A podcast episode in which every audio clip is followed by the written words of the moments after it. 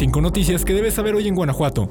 A nueve días del homicidio del activista leonés Adolfo Enríquez Van der Kamp, esta tarde se anunció la detención de uno de los responsables del crimen. A través de su cuenta de Twitter, el fiscal general del estado, Carlos Amarripa Aguirre, anunció la detención de Luis Jair N., señalándolo como responsable de privar de la vida a Enríquez Van der Kamp y mostrando una imagen del detenido. El funcionario solo especificó que esta persona será puesta a disposición del juez de control correspondiente. Se espera que en las siguientes horas se den a conocer más detalles al respecto. En días pasados, el gobernador Diego Sinue Rodríguez Vallejo había asegurado que antes del domingo 3 de diciembre habría detenidos por el homicidio de Vanderkamp, mientras que Samarripa Aguirre había confirmado que se tenía una línea de investigación y que eran varios responsables del delito. Un incendio de grandes proporciones consumió este miércoles el mercado Hidalgo en San Luis de la Paz. El siniestro inició alrededor de las 7 de la mañana en uno de los locales del mercado ubicado en la zona centro de la ciudad. Las llamas se propagaron rápidamente a otras secciones del inmueble. Mientras sin éxito, locatarios y vecinos intentaron sofocar el fuego con baldes de agua hasta que llegó al lugar personal de protección civil, seguridad pública y bomberos voluntarios de San Luis de la Paz. El fuego consumió en su totalidad la estructura de madera del mercado, así como la mercancía de los locatarios. Además, se reportaron algunos casos de personas con leves quemaduras, pero afortunadamente no hubo víctimas mortales. La escuela primaria Leona Vicario, ubicada a un costado del mercado, fue evacuada por precaución. Los alumnos fueron llevados a un lugar seguro, donde fueron recibidos por sus padres. La causa del incendio aún se investiga. El gobierno municipal de San Luis de la Paz informó que brindará apoyo a los afectados para que puedan reponerse del siniestro.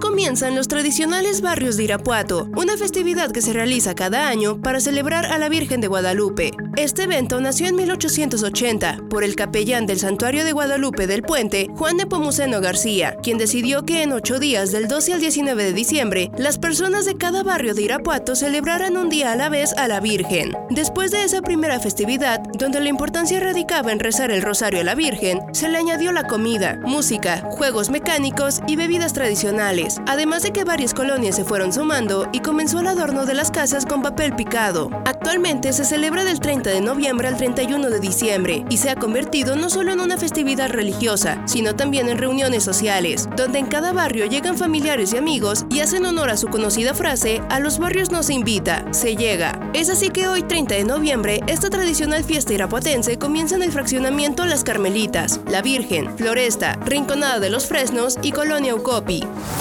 La precandidata a la presidencia de la República, Claudia Sheinbaum, visitó este miércoles Valle de Santiago y entregó a Alma Alcaraz el registro como precandidata única a la gobernatura de Guanajuato. Ante miles de simpatizantes de Morena provenientes de diversos municipios, la ex jefa de gobierno llamó a trabajar en unidad para que la cuarta transformación llegue a Guanajuato, un llamado que contrastó con la ausencia de Ernesto Prieto Ortega y Antares Vázquez. Flanqueada por Ricardo Sheffield, Gerardo Fernández Noroña, los dirigentes de Verde y PT, la precandidata presidencial de la coalición Sigamos Haciendo Historia aseguró que el gobierno de Diego Sinue Rodríguez Valle decidió no coordinarse con el gobierno federal por una posición política, pero aseguró que ella y Alma traerán paz, seguridad y bienestar a Guanajuato. Por su parte, Alma Alcaraz ofreció a la militancia morenista hacer una campaña con el pueblo y para el pueblo, y puso como tema principal atender la seguridad pública para bajar a Guanajuato del primer lugar en homicidios dolosos, homicidios culposos, muertes violentas de mujeres y asesinato de policías.